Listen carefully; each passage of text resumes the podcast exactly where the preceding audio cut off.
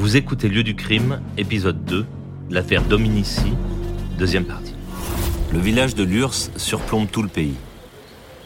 J'y suis retourné pour rencontrer Alain Dominici, le fils de Gustave. Il avait six mois au moment du crime et il a vécu toute cette histoire de l'intérieur. Comment voulez-vous qu'une famille soit unie? Il y a ceux qui ont été impliqués directement, mon père, Clovis, et puis il y a ceux qui ont défendu le père, et puis il y a ceux qui, ont, qui sont restés neutres. Donc sur les neuf enfants, tout le monde avait une opinion complètement différente. L'URSS, euh, dans la mémoire collective, c'est quelque chose de... Il manque quelque chose dans la justice française. Il y a cette incertitude de dire euh, on ne sait pas. Il y a deux courants de pensée. Il y a ceux qui sont persuadés de l'innocence, parce que ce, grand-père de 75 ans, euh, il ne pouvait pas commettre euh, un crime aussi atroce, surtout pour euh, fracasser le crâne de, la fillette. Hein. Et surtout qu'il avait à cette époque-là 22 petits-enfants. Et puis il y a ceux qui sont persuadés, alors là, il n'y a rien à faire. Ils sont persuadés que dans tous les cas de figure, comme les fils l'ont accusé, pas de problème, ça peut être que lui. Aujourd'hui, dans le, dans le dossier tel qu'il il existe et tel qu'il est aux archives départementales, il euh, n'y a rien qui puisse euh, accuser mon grand-père. Rien. Il y a ceux qui l'ont vécu de plein fouet comme moi, parce que je suis né dans cette ferme et jusqu'à l'âge de 9 ans, on y est resté. Donc euh, les journées sans fin, surtout les dimanches où il y avait un service d'ordre Hein, euh, pour que les gens ne rentrent pas dans la grande terre. Mais je peux vous dire que euh, j'ai passé des dimanches entiers dans euh, une cuisine qui faisait 9 mètres carrés, avec mon frère, ma soeur et mes parents. Mais on ne pouvait pas aller dehors. On ne pouvait rien faire, on ne pouvait pas s'amuser. Ça, ça a duré quasiment un an les gens qui venaient dans la, cour de la Grande Terre à ramasser des cailloux, arracher des morceaux de volets, regarder à travers la porte. Voilà. Et je, l'ai vécu pendant des années, ça. il faut penser aussi à la personnalité de, ce, de, Drummond, qui fait partie du contre-espionnage. Sylvie Giono, fille de Jean Giono. Euh, tout ça, c'était pas, c'était pas très net. Hein. C'était pas euh, crapuleux. Tout simplement crapuleux de, de, vol ou de, de vol d'argent ou de quoi que ce soit. C'était beaucoup plus grave que ça. Mais ça n'a jamais été prouvé. Ça a été en tout cas totalement enterré. Euh, c'était notamment un nutritionniste qui avait eu un rôle important pendant la Deuxième Guerre mondiale. Son action avait été saluée par euh, la couronne d'Angleterre puisqu'il avait même été anobli. Jean-Louis Vincent, ancien commissaire de police. Donc ce n'était pas n'importe qui, euh, Jacques Drummond. Il était docteur honoris causa de la, Sorbonne. je veux dire, c'était un personnage internationalement connu. Alors évidemment, tout de suite, après, on dit, mais puisque c'est un personnage de cette importance, il ne peut pas être mort, euh, si, on peut, dire, euh, avoir été tué comme ça, euh, bêtement au bord d'une route. Il y, a, autre chose derrière, il y a un complot nécessaire, etc. Bon, ben, ça c'est très bien, mais il faut, à ce moment-là, il faut, il faut un peu l'expliquer, le démontrer si possible. Ce savant, qui est quand même un des plus grands savants du XXe siècle. Alain Dominici, fils de Gustave Dominici, petit-fils de Gaston. C'est quelqu'un qui, aujourd'hui, euh, euh, tous les gens qui prennent de l'ibuprofène, c'est lui qui l'a quand même découvert. Hein. Il faut savoir que ce monsieur ne voulait pas signer, euh, ne voulait pas signer la production. Ce qu'il faut savoir aujourd'hui, c'est que huit jours après son décès, les laboratoires Boots ont mis en vente l'ibuprofène. Plusieurs thèses ont circulé sur le rôle exact du scientifique anglais. Mais l'énigme Drummond n'a jamais été élucidée. La famille Drummond repose à Fort Calquier. J'ai rejoint son magnifique cimetière un peu à l'écart de la ville. À l'époque du drame, le rapatriement des corps était compliqué et les Drummond n'avaient pas de famille en Angleterre.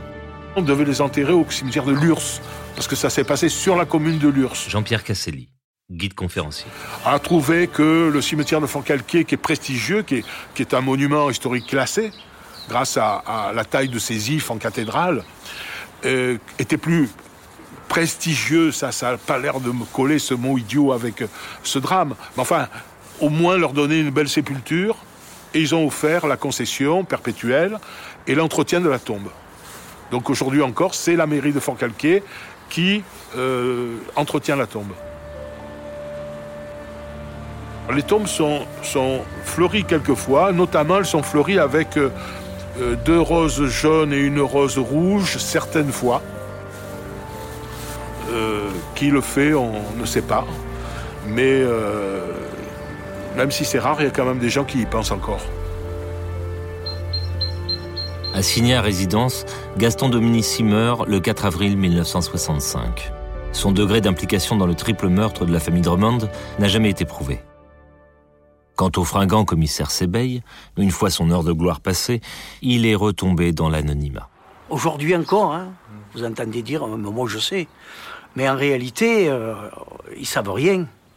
C'est vrai, moi je suis contacté très souvent par des gens euh, qui, presque à la limite, euh, me désignent le coupable. Ah oui, c'est très curieux, très curieux. Parce que, euh, contrairement à ce qu'on pense, euh, j'ai ma vie personnelle, mais je fais partie d'un fait divers. Et je suis devenu un, personnage, euh, dire, disponible à, tous ces gens qui se posent des questionnements aussi bien sur les réseaux sociaux, mais moi de temps en temps, je suis de tout cœur avec vous, je veux absolument euh, vous soutenir dans votre réhabilitation. En réalité, la réhabilitation, ça n'existe pas. C'est si on pouvait le faire, parce qu'on peut plus le faire, c'est laver la mémoire d'un mort. Ça s'appelle comme ça.